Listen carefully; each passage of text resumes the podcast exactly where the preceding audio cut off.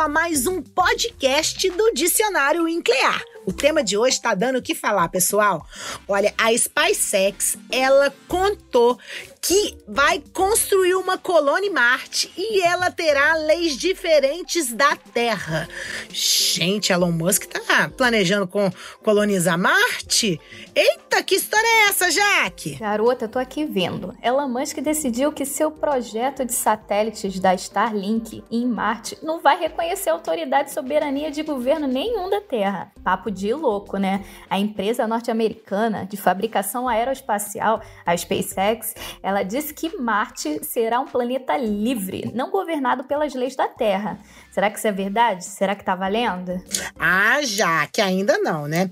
Mas ela só vai acontecer quando a colônia tiver sido planejada, né, pela companhia e que inicie o seu funcionamento no planeta vermelho. Mas vocês sabiam, gente, que eles já até têm os termos de prestação de serviço? Não perder tempo, né? É, essas coisas que a gente tá falando aí foi encontrado nos termos de serviço ao consumidor, em sua versão beta do projeto para a criação dos satélites Starlink, que foram enviados recentemente aos clientes antes do lançamento.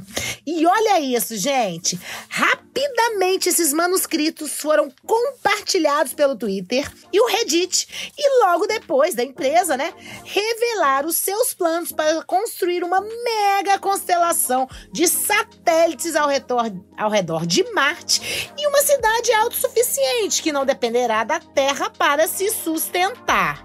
Bacana, hein? Maneiro!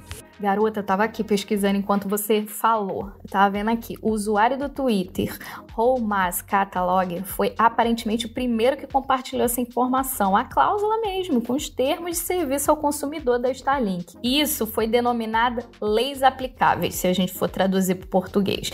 A seção estabelece que o serviço da Starlink na Terra e Lua será regido pelas leis do estado da Califórnia, mas lá em Marte não vai reconhecer essa autoridade. Ou, aliás, nem soberania nenhuma de governo da Terra. É mole? Não é mole, não, hein? Meu Deus. Ô, Jaque, você sabe o que estava escrito é, nessa prestação de serviço?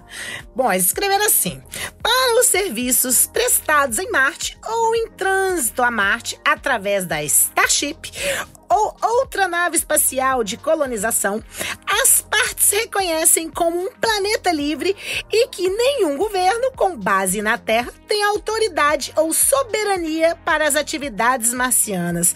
Jesus, reza a cláusula.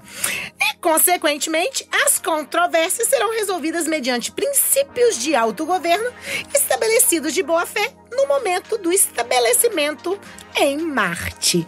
É, pessoal, ainda temos muito a nos surpreender com essas ideias mirabolantes de colonizar o espaço. Usou a palavra certa, mirabolante, mas veremos cenas dos próximos capítulos. Meu nome é Jaqueline Viana, sou engenheira e pesquisadora da área de engenharia do conhecimento nuclear. E eu sou Nathalie Gaiotti, arquiteta, urbanista, engenheira ambiental e pesquisadora na área de salvaguardas e segurança nuclear.